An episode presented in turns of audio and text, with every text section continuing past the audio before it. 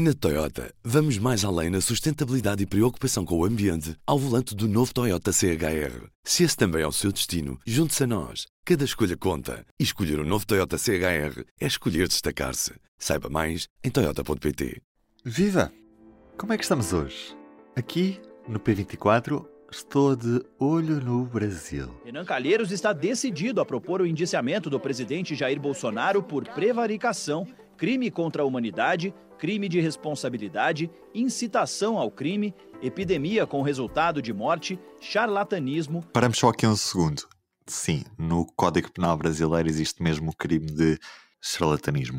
Continuamos com a lista genocídio de indígenas, infração de medida sanitária preventiva, emprego irregular de verbas públicas, homicídio comissivo por omissão no enfrentamento da pandemia e falsificação de documento particular. Todos sabemos que o país não foi um referente mundial no que toca à gestão da pandemia.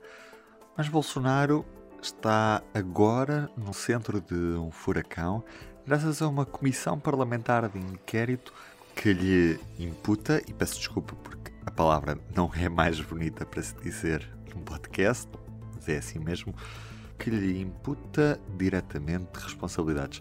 É tema para hoje, neste P24, mas posso-lhe pedir só mais 10 segundos? Ao invés de ter vários eletrodomésticos ao longo dos anos, ter apenas um para consumir menos e poupar mais. Os produtos da Mil são concebidos para durarem 20 anos. É qualidade à frente do seu tempo. Mila e Mabessa. E aqui estou, hoje com o jornalista João Ruela Ribeiro. É quarta-feira, 20 de outubro.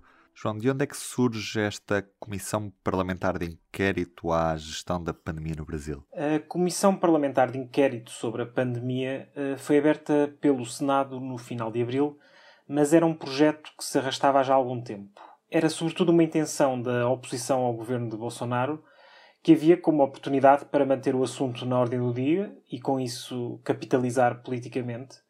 Mas era também uma exigência forte de grande parte da sociedade que já não tolerava a forma como os dirigentes uh, do governo de Bolsonaro estavam a enfrentar a pandemia. O presidente do Senado, Rodrigo Pacheco, que é um aliado de Bolsonaro, tentou travar a abertura da CPI inicialmente mas acabou por ser obrigado a autorizá-la por uma decisão do Supremo Tribunal Federal. A primeira sessão foi a 27 de abril e a última foi a 19 de outubro. Na comissão havia uma maioria de senadores da oposição ao governo e foram estes, este grupo, que liderou e conduziu a maioria dos trabalhos. E que conclusões é que esta comissão tirou? A CPI propunha-se inicialmente a tentar perceber de que forma é que o governo federal poderia ser responsabilizado pela má gestão no combate à, à pandemia. Não nos podemos esquecer que o Brasil é o segundo país com mais mortes por Covid-19 no mundo e que nunca conseguiu verdadeiramente controlar a propagação da pandemia e, por isso, pagando um elevado custo humano e económico. Ao longo dos últimos seis meses, foram ouvidos os quatro homens que assumiram a chefia do Ministério da Saúde, vários médicos e peritos em saúde pública, políticos e empresários que, de alguma forma, tenham estado envolvidos na gestão da crise. A principal conclusão é de que o governo de Bolsonaro conduziu uma política deliberada de propagação irrestrita do vírus pela população, com o objetivo de alcançar a chamada imunidade de rebanho, que é um conceito muito debatido até pelos especialistas. Na ótica de Bolsonaro, adotar medidas como as que foram levadas a cabo na generalidade dos países, incluindo em Portugal, que passaram por confinamentos obrigatórios à população e a suspensão de grande parte das atividades económicas, essa abordagem seria mais prejudicial para o Brasil do que permitir que o vírus circulasse, mantendo apenas as pessoas mais vulneráveis em casa. E esta foi a ideia nuclear que presidiu a toda a ação posterior do governo até aos dias de hoje. Foi isso que justificou, por exemplo, a promoção e o incentivo para a prescrição de medicamentos como a hidroxicloroquina para tratar doentes com Covid-19, embora os estudos científicos há muito não demonstram qualquer eficácia no combate à doença.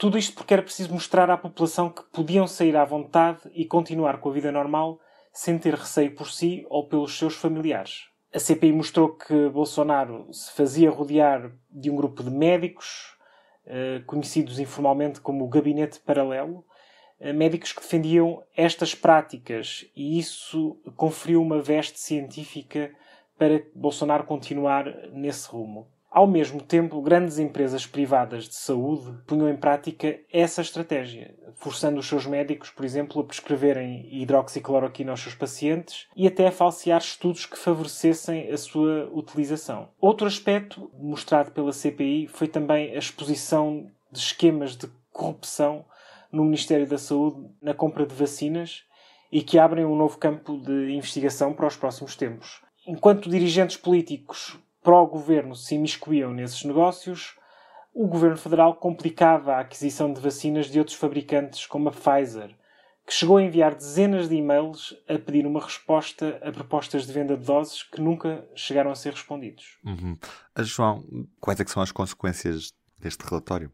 O relator da CPI, o senador Renan Calheiros, disse recentemente que o relatório final iria indiciar Bolsonaro por 11 crimes, incluindo homicídio, não sabemos se será assim de facto, vamos ter que esperar pelo relatório, mas a responsabilização criminal de um detentor de um cargo eletivo no Brasil, como é o do Presidente da República, é muito difícil. Há uma proteção constitucional muito forte para quem é eleito diretamente pelo povo e Bolsonaro deverá beneficiar disso.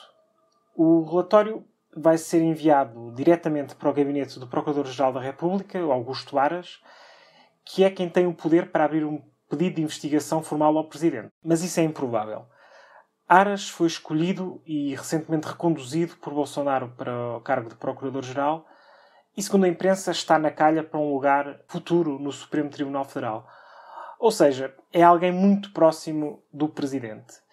E a sua conduta tem mostrado isso mesmo, porque protegeu Bolsonaro e o seu círculo próximo de investigações incómodas ao longo do mandato. Mesmo que Aras opte por não arquivar as acusações, a investigação passa então para o STF, que a deve encaminhar para o Congresso, que é o órgão uh, que autoriza a abertura do inquérito. No entanto, também aí no Congresso é improvável que seja dada continuidade ao caso, uma vez que é necessária uma maioria de dois terços para a abertura de um julgamento e neste momento Bolsonaro conta com o apoio uh, das poderosas bancadas do Centrão, e isso garante-lhe maioria na Câmara. Existe também a possibilidade de se abrirem investigações na esfera internacional, mais concretamente no Tribunal Penal Internacional, onde já correm algumas queixas contra Bolsonaro. Há a expectativa de que o relatório da CPI indicie Bolsonaro por genocídio por causa da ausência de proteção dos povos indígenas perante a Covid-19. No entanto, não só os casos no Tribunal de Haia são muito longos, como os crimes como de genocídio são muito complexos e difíceis de provar. Portanto, é improvável que também por esta via uh, Bolsonaro seja responsabilizado a breve trecho. Muito obrigado, João. E em relação à edição impressa desta quarta-feira, destaque para o acervo de Lúcio Costa, pioneiro da arquitetura modernista no Brasil, que chega à Casa da Arquitetura em Matosinhos e na secção de ciência tabaco. Começámos a usá-lo há 12 mil anos. Imagine-se, 12 mil anos. Logo eu, que não fumo. Eu sou o Ruben Martins, P24 é tudo por hoje. Até amanhã. O público fica no ouvido. Na Toyota, vamos mais além na sustentabilidade e preocupação com o ambiente ao volante do novo Toyota CHR. Se esse também é o seu destino, junte-se a nós. Cada escolha conta. E escolher o um novo Toyota CHR é escolher destacar-se. Saiba mais em Toyota.pt.